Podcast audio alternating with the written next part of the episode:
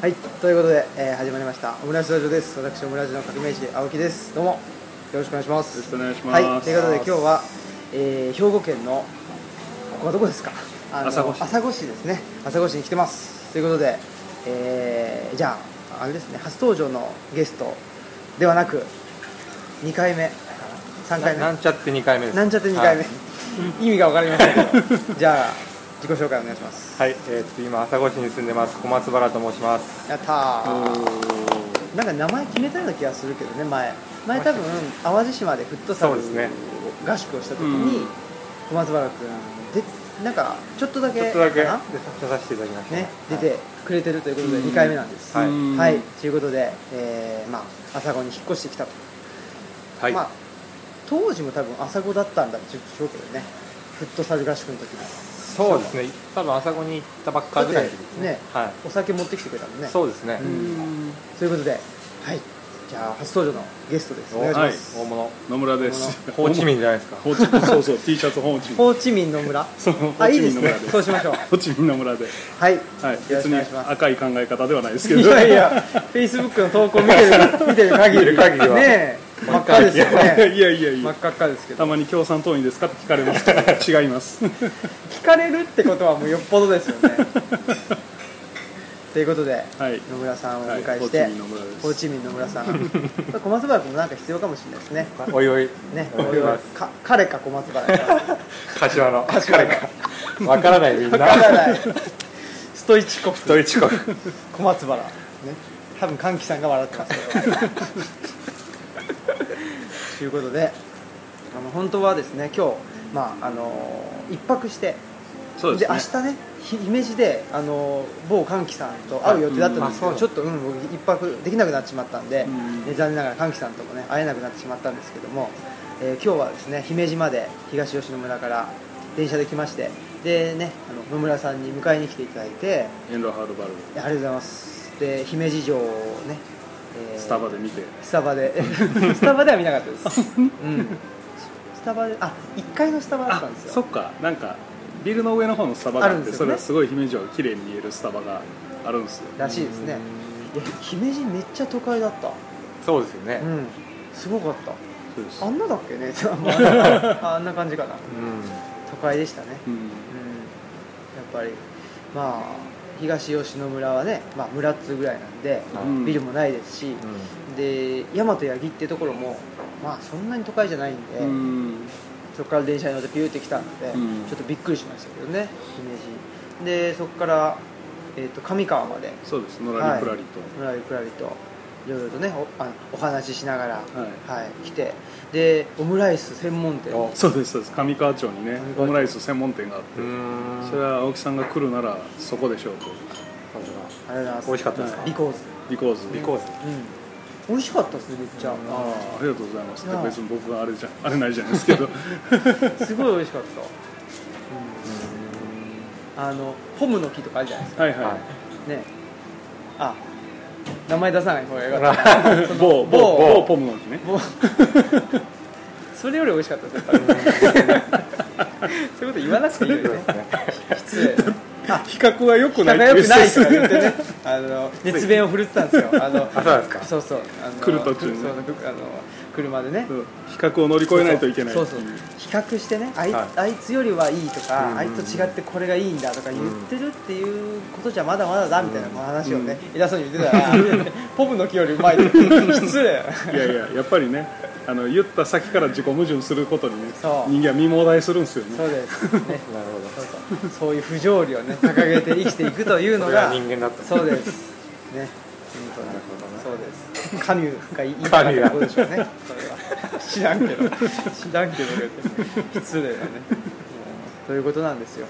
で、あのお茶園をねはい。見学させていただいて見ていただいて。洗礼茶。洗礼ね。広大なお茶園。でしいたかがですか？見て。見て、はい。いややっぱりあれですね。緑のグラデーションがすごい綺麗でしたあねううん。んなんか一色じゃないっていうのもね。まあ多分その収穫をする5月だったら、うん。ね、あのエメラルドグリーンでバーッとね、うん。整えられててってことだったんだろうけど今回はまあ収穫の時期は終わってたので、はい。えっとまあえまあ、ちょっとねあの明るい緑もあるし、うん。深い緑もあるしっていうんででちょっとねあの、えっと伸びた木もあるし 伸びてないのもあるしあとはあのー丸坊主みたいになっちゃってるのも刈り込んでね。あ刈り込んでっていうのもあったので、いろんななんかねお茶が見えたしそうですね。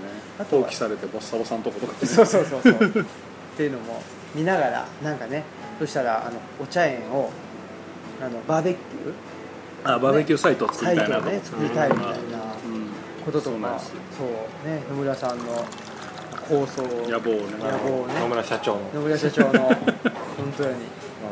社長の構想を聞社長のきながら、ね、構想妄想の。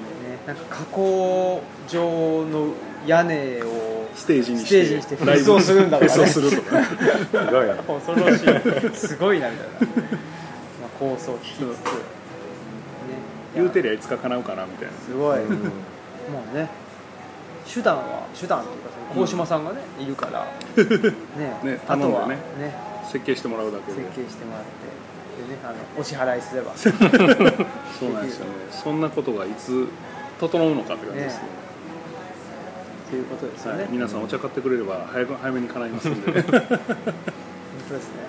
お茶をどう売るかが問題だっていうね、話にもなったんですけどまあそんなことででお茶園で、えー、と久君と会って、はい。うん。ね非常に好青年でね。そうでしょ爽やかコン青年やったでしょ爽やかねあんな爽やか好青年がねなぜ外風館に出入りしてるのか ね。キャラじゃないんじキャゃない？ラじゃないじゃないかー。ね。ちょっとねあのインナー系の人が多いじゃないですか。そうですね。僕そう僕含めて。ね。こうね。そうそう。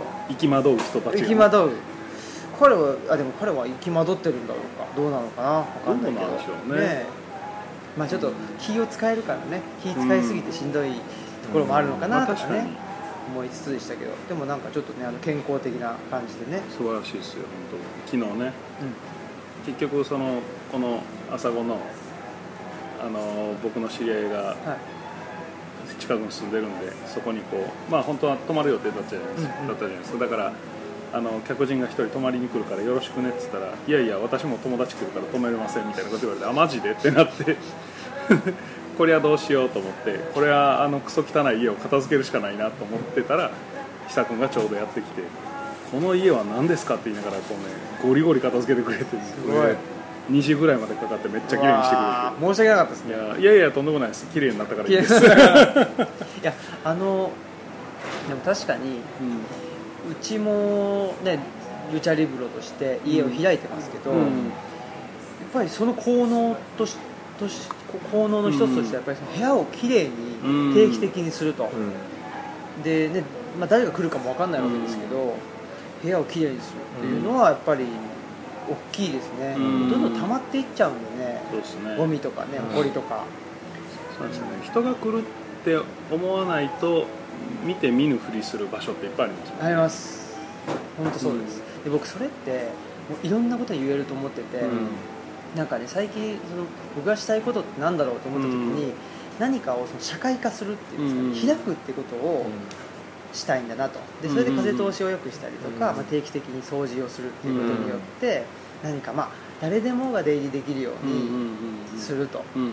いうことを、まあ、なぜかわかんないんですけどしたいんだなっていうふうなことを気づいて、うん。まあ、それって実際の行動としては、うん。まあまあ、あんまり得意じゃないんですけど、掃除とかね、う整理整頓だったりするし多分思想的には何かを社会化するというか、うん。ソーシャライズするっていうのをね、開くみたいなうことなのかなっていう、うん。だから自分家の、えー、と書家本が並んでいると、それをまあそれだけだったら自分家の書家なわけですけど、うん。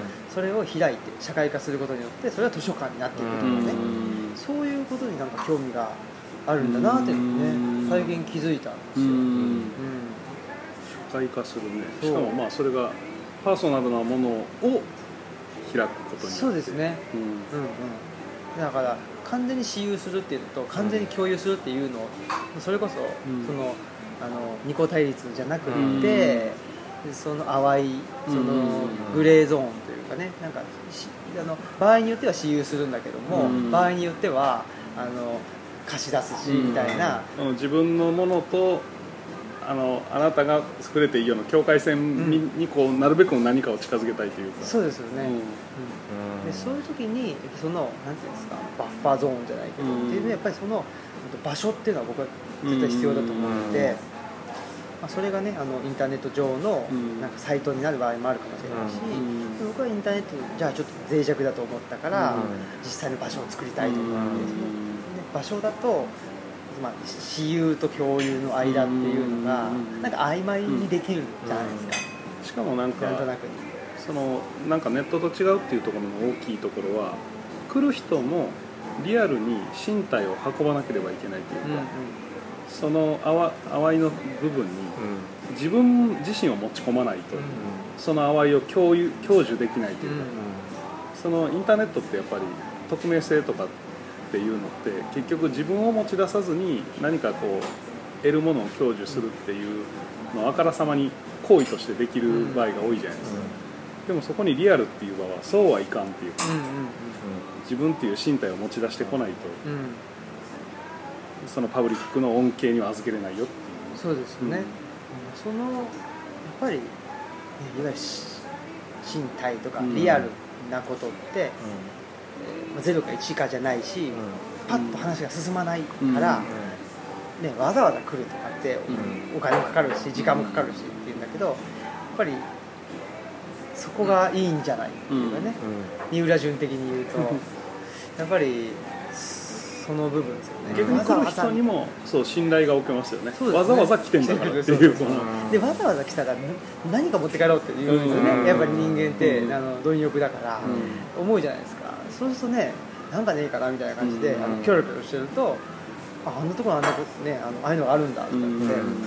でそそういうなんて一種のうん。あの隠し部屋みたいなことって、あのこっちが意図して用意してるものもあるし、うん。意図して用意してないものもあったりするんですよね、うん。それが面白いです、うん。そういうようななんだろうな、うん、とこっちが発信してるものが全てじゃなくて、うん。発信してるもののその枠の外にも、うん。そのその受信者がうん。何かを発見できる、うん。ポイントを用意できるっていうのは、うん。やっぱりインターネットからリアルだったリアルの方リアルに近づけば近づくほど多いような気がするんですよ、うん。そうですね。うん。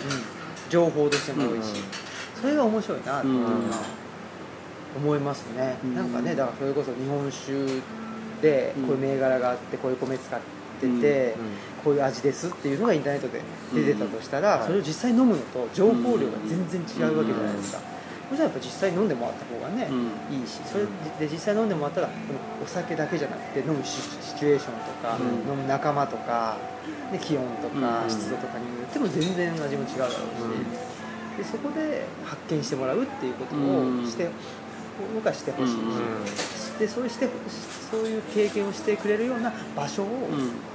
作りたいなっていうふうん。なんか思ったのかもしれないとうん。思ったんですよね。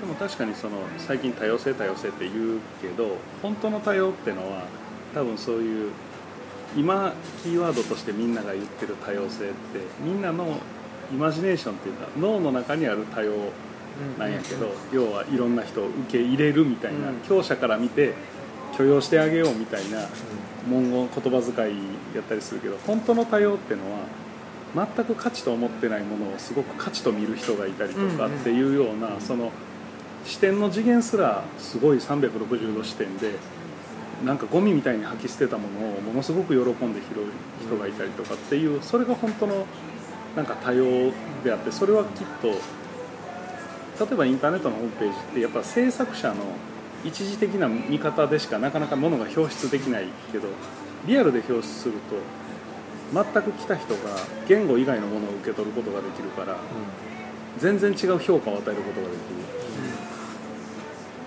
だからなんか例えばその本棚一つにしてもねあれはさ先生がプレゼントしてくれた本棚やけどそこに何の価値も見出さない人もいればいやいやすごいって思う人もいたりとか、うん全然あの家の中にある全く青木さんが気にも留めてなかったものにいやここのデザインのこれこのガラスのががいいんですよとか言って、えそうなのみたいな感じがあったりとか。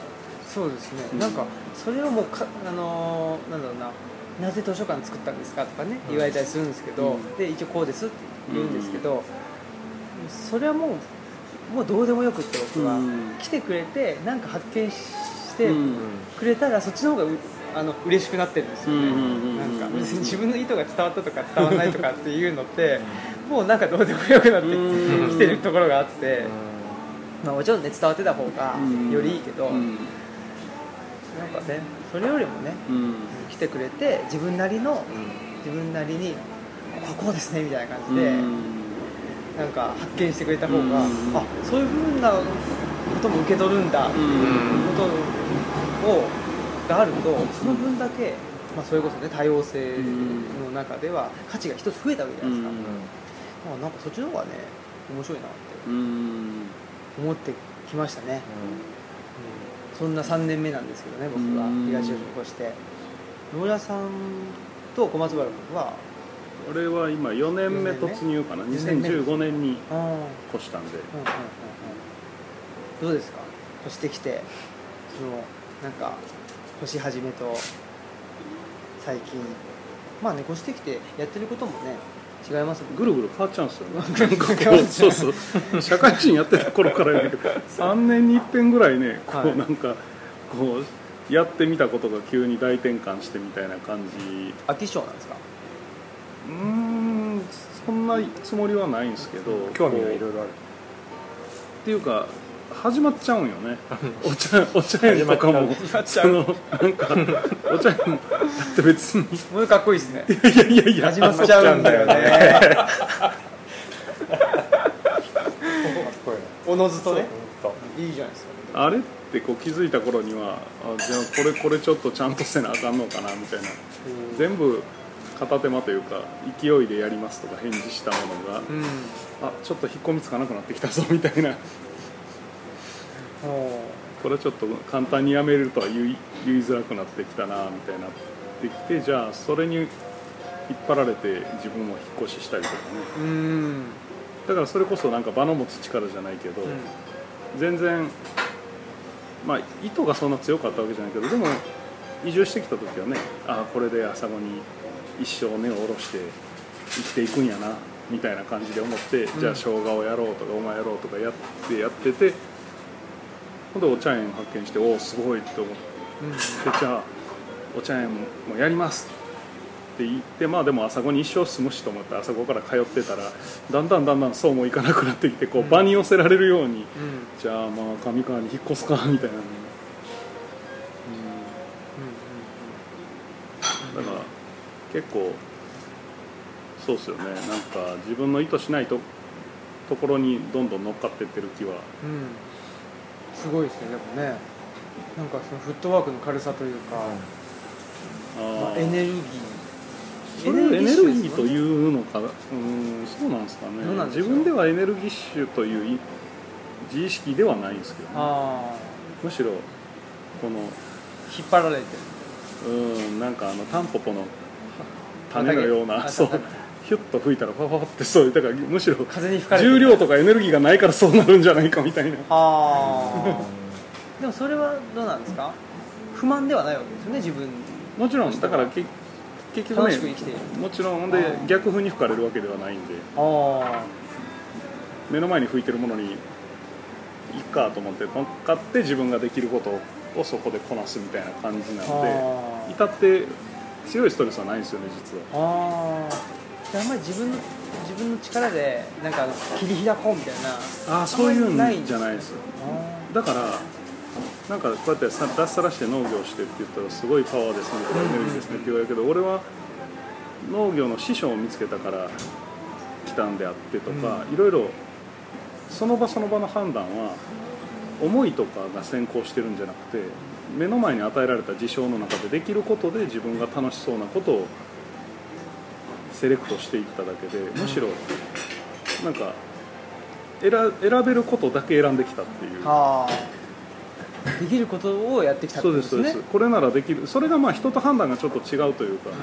多分えそれ普通できるって思えへん。そうそうでしょうね。普通の人だったらそれできると思わないっていう ところもできると思っちゃうからそうそうそうそう。ってことかもしれないね。だから人はできないと思ったかもしれないけど自分の経験則からこれはできんじゃないかって思思ったからまあそれをはあ選んできてるという。か、ああでもなんかね僕も東吉野ねとして思うことは、本当に人手不足だから、うん。もう自分ができることを全部やんないと、うん。まあ村が回らないってことはないんだけど、うん。なんかやっぱりね自分ができることをやったらやった分だけうん。人の役に立つことが、うん。もう実感としてわかるから、うん。そうするとねあじゃあいろいろやろうかなっていう気分になりますよね、うん。うん。そうなの松原さんどうですか？そうですね、まあ、どうして。今はい。うん、今の話でちょっと思い出したのは、うん。ちょうど昨日その明日子供たちとキャンプをするってさっき話しましたけど、その準備をしててえ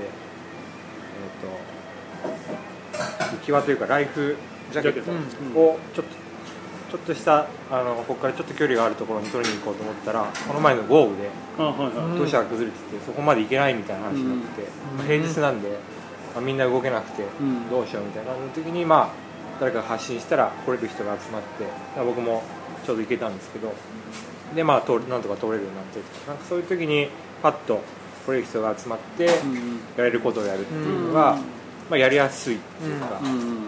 でその時になんかやってあの良かったなっていう気持ちになりやすいというか、うんうん。まあ、昨日は僕は慣れたんで、まあ、そういうのも一つ良かったかなと思います、あーうん。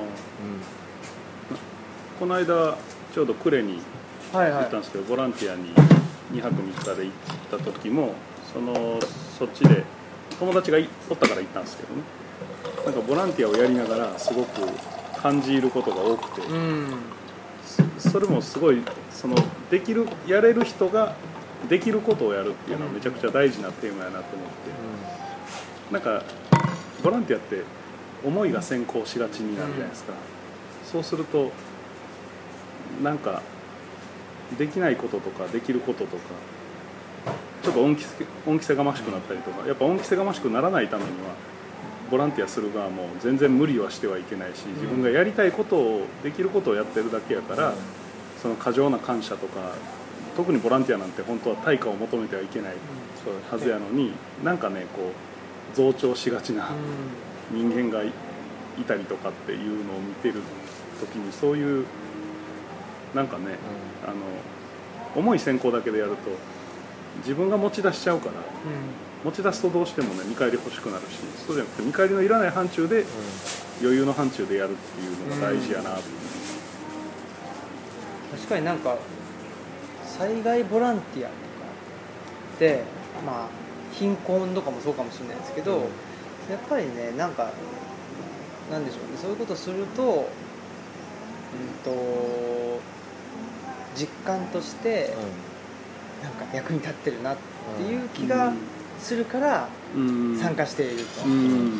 という人が、うん。まあ、僕の周りもいて、うん。でもそういうふうに言ってくれる人の方がうん誠実。うんな気がしますね、うん。だからそれって自分のために参加してるうん。わけでしょ、うん。ボランティアに、ね、なんかあのかわいそうな人たちをうん。救うためとか、そういうふうなことで参加してたりしたら、多分ね何かあの結果的に求めるとか、うん。もしくは向こうが感謝してくれなかったら、うん。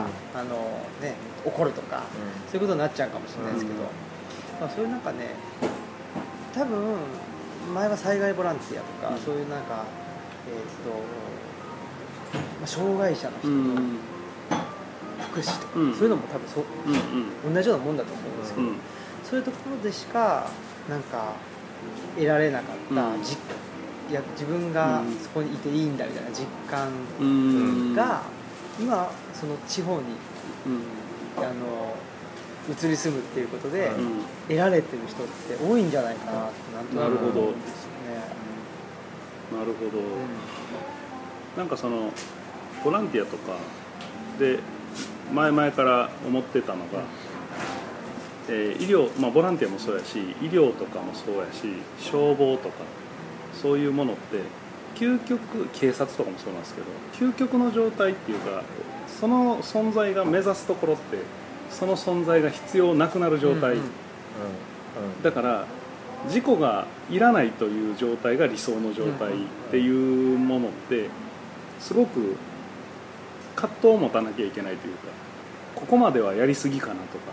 うん。例えばそのそのボランティアに行った時にちょっと話題に上がってへえと思ったのがなんか呉は呉はまだまだボランティアが足りてない状態なんで、うん。結構外の人ですごいボランティアを全国渡ってるみたいな人がうん。ちょっと喋ってたのが、い一回岡山に行ったんやと。で岡山に行ったら実は岡山はすごく報道では騒がれた割には規模が面積的な規模がそこまで大きくなかったから、全国からわって集まっちゃった時にいやもうこんなに来られても仕事が割り振れないから県内で来てくれた方だけにボランティアを絞りますって言った途端にそ県外から来た人たちが怒っちゃったと。あふざけんなっつって怒っちゃったっていう話。ほんで呉に来た人がいるみたいなことを聞いた時にだいぶなんかそれってなんかこうちょっと歯が痛いねんって言ってたら隣の医者が「ちょっと見せてみ」って言って「いやいやええからええから」って言ったのに「お前医者に見せたからには歯石ぐらい取らせろ」みたいなね なんかちょっと押しかけ医療じゃないけど、うん。うんうんそんな来て「いやボランティア県内で足りてるんです」って言われたら「ああそれはよかったよかった」って言って観光そうそう。観光車に切り替えて、金の一つも落として帰ったらええだけの話なのに、やらせんかえっていうのも、ね。うんそれはなんかねそれはある種の貨幣を通じてない消費者マインドな気がしてて、うんうんうん。来たからには何か持って帰らせろみたいなね、うん。自分の充足した気持ちを持って帰らせろ、ねだからなんかわかんないけどそれだったら普通に過疎の地域に行ってうん。生活普通の生活うんうん。したらなんか同じようなものを得られるような気がしていて。常にね。そう常に。常に隣のおじいちゃんおばあちゃんのために掃除できない庭を掃除したりとかそう。ねそれでいいじゃんと思うんですけどね、そうはならないのかしらっていうね。なんかなんかそのなんだろう。うんなんでしょう。一種のプロじゃないんですけど、うん。なんかその世界中一人旅をねして回ってるうん。とか、なんかそれだけやってる人って結構いてその、うん。ボランティアで全国回ってるとか別にねあの悪いわけじゃないんでしょうけど、うん。そういう人ってなんだろうってちょっと思っちゃうところがあって。まあ、ここではないどこかへってやつですよね。ここではないとこかへシンドローム最後まであるので解説してもらっていいですか？お疲れ様でした。締めときます。お題だけいただいてもよろしいですか？そうかはいはい。あありがとうございますすいませんアイスコーヒーが400円で、はい、い。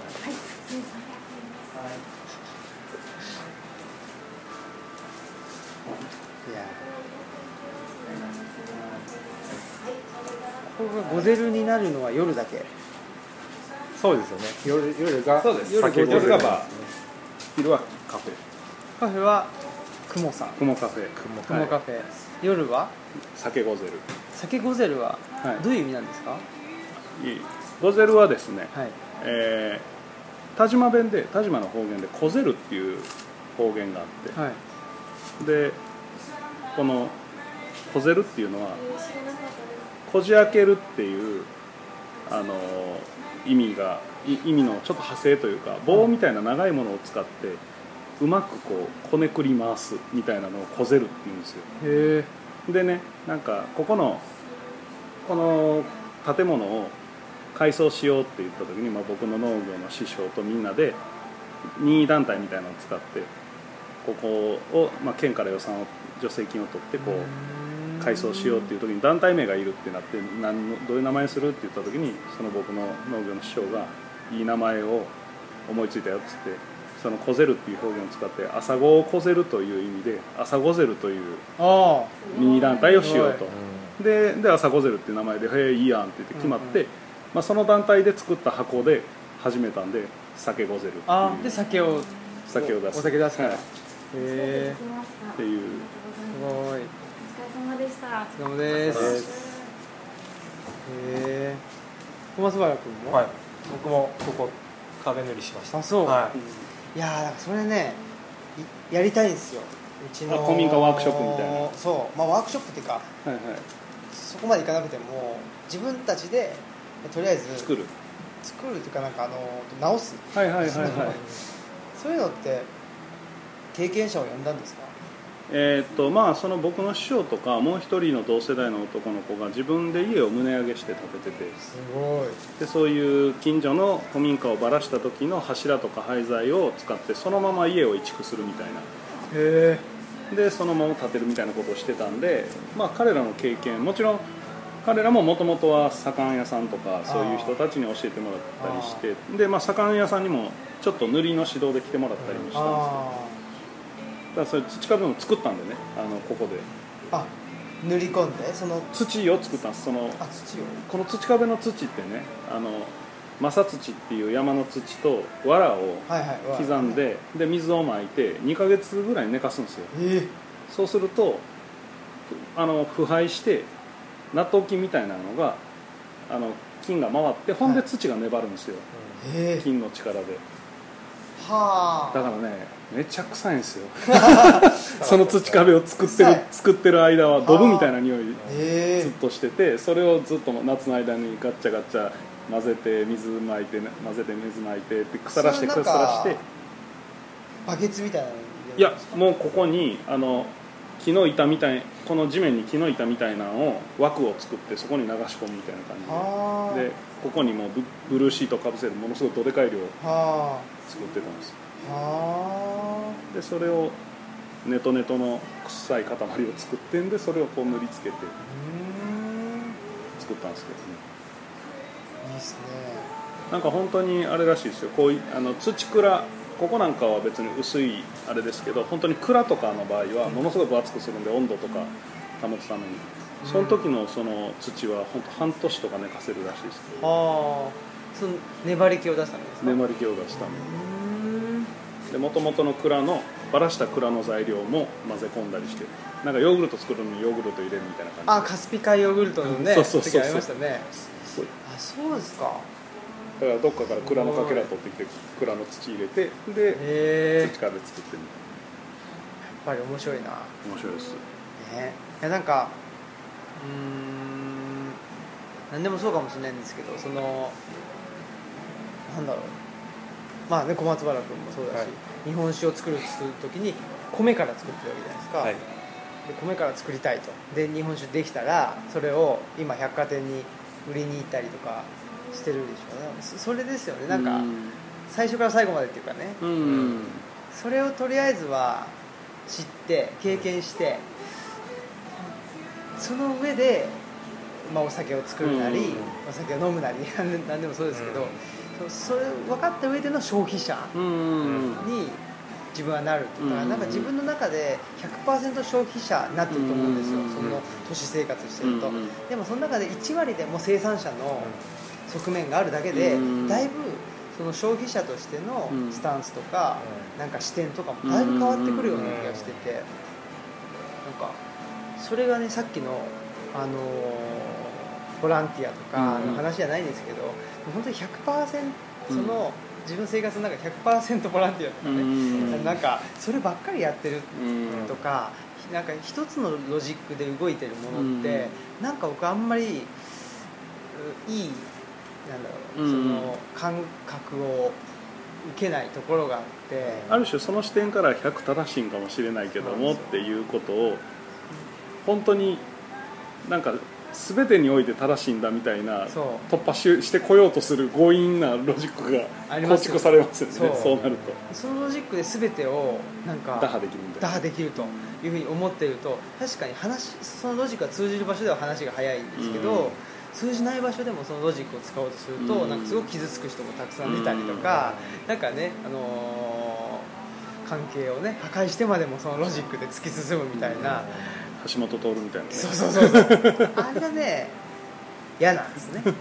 でそうすると、まあ、いくつかの、ねまあ、こういうふうにも考えられるしこういうふうにも考えられるしとかやってると、ね、なんか優柔不断だなとか言われちゃったりとかするんですけど本当にね優柔不断の何が悪いのかしらっていうのは、ねと思ってうん。なんか生きてるところがあるんですけど、うん。まあやっぱり、ね、地方に越してでなんか一つのことだけやってても暮らしていけないみたいなことで、うん。マイナスに取られる時って多いと思うんですけど、うん。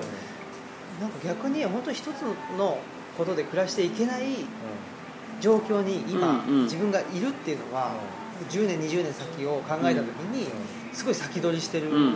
と思うんで、やっぱりねそのなんだろうたくさんのことやらないと暮らしていけないみたいなことにね高齢者になってからポイって放り出されるってめちゃくちゃ大変なような気がしてて。だからもう本当今のうちうん。にやっとくっていうのがね、そうなんですよね。いいかだからなってそれこそ高度経済成長期とかでみんな田舎に人たちがお金を求めて都心に出たっていうのは実は田舎って生きていけないわけじゃなくてあの支払う対価がお金以外のものがものすごく多い。そうっすね。例えば時間をかけたりとかコミュニケーションをかけたりとか理解をかけたりすることによって自分が生きるための安全な枠っていうのを位置づけていくっていう努力をしないといけないからうん。非常に面倒くさくて細やかであの風通しが悪いでもお金っていうのは非常に風通しがいいアイテムでそれが手に入れば言ったら消費者としてすごく自分の好きな取捨選択を選びながら生き抜くことができるっていう意味ではあのやっぱあの成長期にみんな貨幣を求めて都心に出たっていうのはその風通しの良さを求めていったと思うんですよね、だからどっちも別に生きていくことができるなら選択自己選択が多い風通しのいいものを取っていこうと。でもこれから成長もなくなっていって都心部で生きることがなかなか難しくなってきた時に今度はその風通しは悪いのかもしれないしお金以外の支払いがものすごく多いんだけども自分の生活とか生き抜く生存っていうものを保護してくれる存在として田舎に回帰していくっていうのがどうしてもね。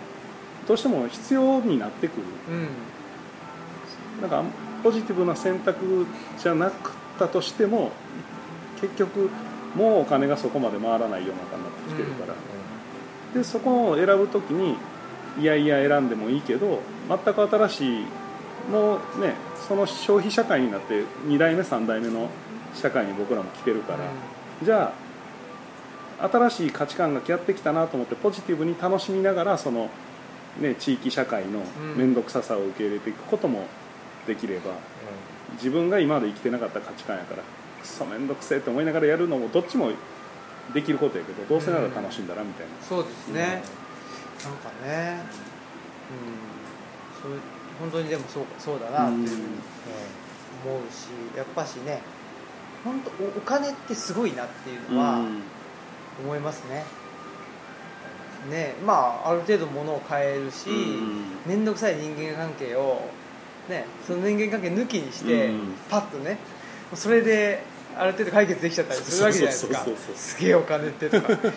思うんですけどね。でも確かにそのね風通しっていうのが、うん。それによってね、まあ、今まではもう本当に、えー遅延血縁の中でね根回しなんとかして、でいろいろ気使わないと納得いかんことに頭も下げみたいなね。そうそうそう。ものが一発でねバシッとうんそれだけで手に入ってしまうっていうのはすごくもう本当に全能感だしうん。自由を感じたわけですけどそれをずっとやっていくとねもうあの風通しっていうのがすごく良くなってきたんだけども良くなりすぎて何かこっちがちょっとしんどくなっていた時しんどくなっている時にあの薬をとか病院に行くお金がなくなっちゃったりしてそのままねうん。あの具合が悪くなるみたいなことでぱりその万能ツールうんうん。を万能ツールは万能ツールでしかなかったんだけどそれを前提にうん。社会が組み立てられるようになってしまうと、うん。その万能ツールがなかったら、うん。その社会で生きられなくなってしまうという、でなんかね。これから格差社会でその万能ツールを多分に手にしている人と手にできない人たちに分かれていっちゃう、うん。しかもその格差社会っていうのはに人口比率として均等に割れてるわけじゃなくて、ものすごい数パーセントの人が過分に手にしてて残りの人たちは手にできない。じゃあもちろんだから目指していいと思うんですよ。あの風通しのいいお金でうん。全部解決できる世界を享受する人はいてもいいんだけどもそこに入れない人がほとんどなわけだからじゃあ我々はもうちょっと貨幣というものを介さずにそういう面倒くさいながらもまあそれはそれなりの良さがあるっていうようなところを楽しんで生きていくっていうようなそうですね、うん本当にそのえーっとね村から都市に出ていた時代、高度経済成長期で、うん。工業化社会で、うん。えー、とどんどんとまあ消費生活とともに共同体から個人っていうものがうん。確立していったっていう社会があったとするとその後が多分今の世の中で、うん。じゃあどうやって暮らしていくのかっていう答えがない時代だと思うので、もうね、まあ、いろんな本は僕もあの読むけど、うん。そこに答えが書いてあると思っては読んでないっていうところがあるので。うん。まあその答えの出し方のね一つのあの案みたいなことを自分の中で入れて、であとはねもうそれこそさっきのあの何でしたっけ土壁の話じゃないですけど、うん。ちょっとね時間を置いといて、で自分からあの何が出てくるかっていうのをね、うん。ちょっと待とうかみたいな。そこはねもうなんていうかあの自力というよりはまあ他力ですらないと。もっとなんかうん。ねその自分他人ってあの人間関係の話だからもっともっと大きなね、うん。その人間関係あの超えた部分でもうあの人知がなんか及ばないぐらいの、うん。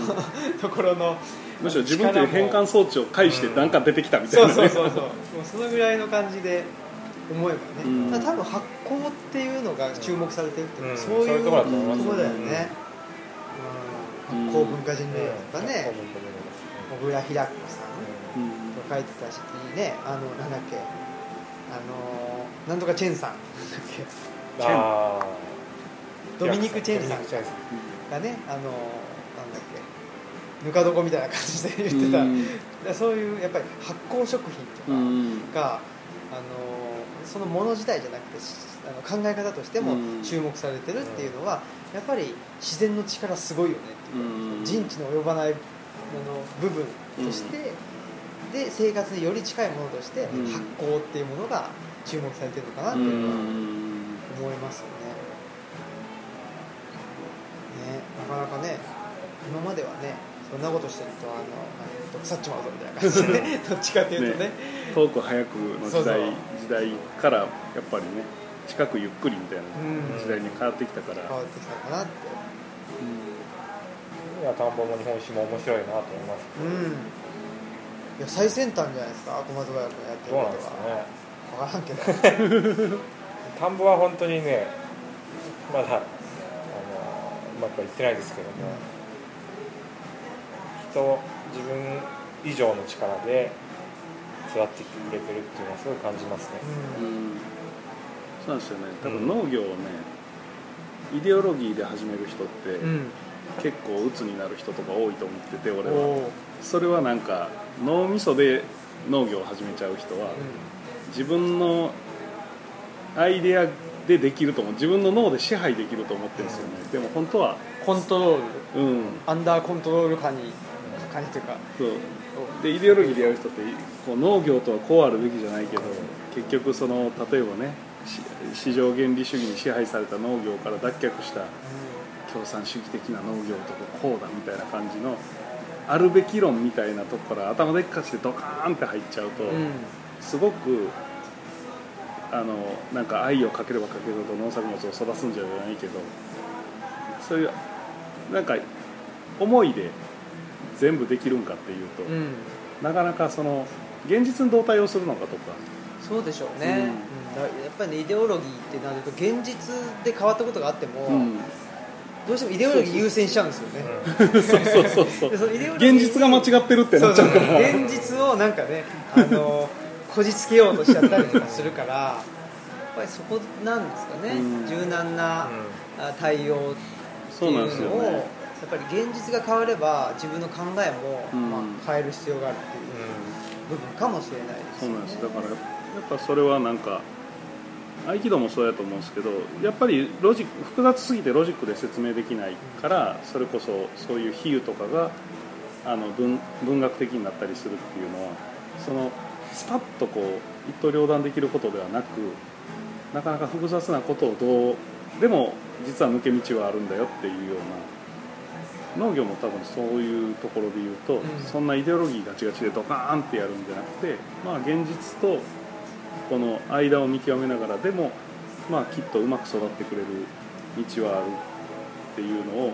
どうやって見極めるかっていうのはあんまり頭でっかちすぎないところにあるというか、うん。なんかね頭でっかちか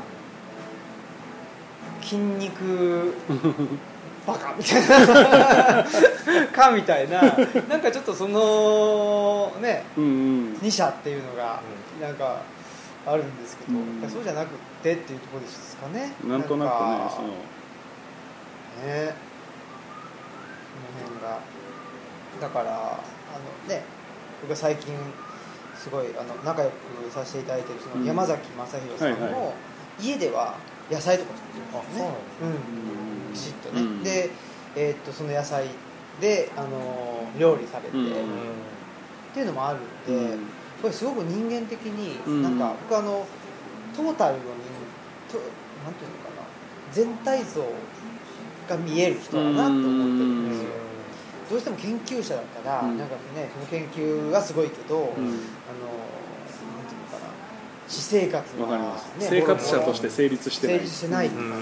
別にその人の性格が悪いとかいいとかね、うん。それはどうでもいいんですけど、なんかやっぱり一人の人としてうんっていう部分が別に一人の人としてあのいい人だとかね悪い人だとか、なんかすあのすすごいとかすごくないとかは別にどうでもいいんですけど、でも一人の人間としてやっぱり存在うんしてるっていうところがね見えないとなかなかちょっとねあんまり僕は魅力的には感じないなっていうのは、確かにそれは文章としてとかなんか発信物としてなんか全然世間に向かってものすごい素晴らしいものを発信してたとしても、近所歩いてるだけであ変な人来たってささやかれてたらあまり意味はないっていうかね、うん。なんかね。うん。地続きになってないと、うん。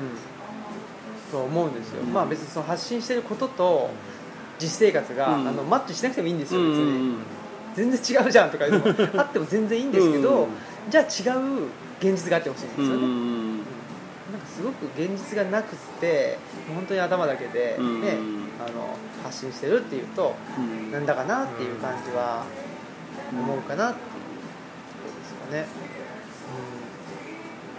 うん、いやじゃあ野村さんはね新たなホーチミンとして。そ うそんな共産主義ではないんですけど。でもねお茶園はだからいいですよね。うん。本当になんかでもお茶園もそういう自分の場所っていう感じですよね、うん。だから本当にあの場には寄せられた感じが、ですよねだから僕のルチャリブロみたいなもんで、うんうん。ね、そのお茶園を、うん、とバーベキュー、ね、あのできるところにしようとかそうですね。ねいろいろと、まあ、そのなんだろうお茶園もお茶園としてのあの場所だけじゃなくうん。てそこを開いて、うん。ね、でそれも多分社会化するっていうことかなと僕はなんか勝手に思ってて。確かになんか奥まってて誰も来ないのはいいんですけど、うん。それがまあなんかあのせっかく綺麗やからもっといろんな人が関わってくれて、うん。もっとポジティブな気持ちであそこを運営できたらいいなと思ってて、うん。実際に今もなんか近所のねオーガニックカフェみたいな人たちが3日に一遍ぐらい茶葉をね摘んで手作りで紅茶を揉んではって、え。なんかそれがものすごい美味しくできたとか言ってこう持ってきてくれはったりしてでその人が夏休み期間中はちょっとお茶摘みイベントとか組んでいいですか？とかいいですよいいですよってやってくださいとか言ったら、家族向けのそういうイベントを開催してくれたりして、うん。なんかあそこの場がどんどん僕が全部コントロールするというよりは結構自律的にうん。だんだん動き出してくれててもっとそれをこう加速できるようなサポートとかができればいいなっていうのをなんかねそれがまああの場を作るってことうんかもしれないし、なんかそっちの方がねなんかお面白いですよね。そうなんですよね。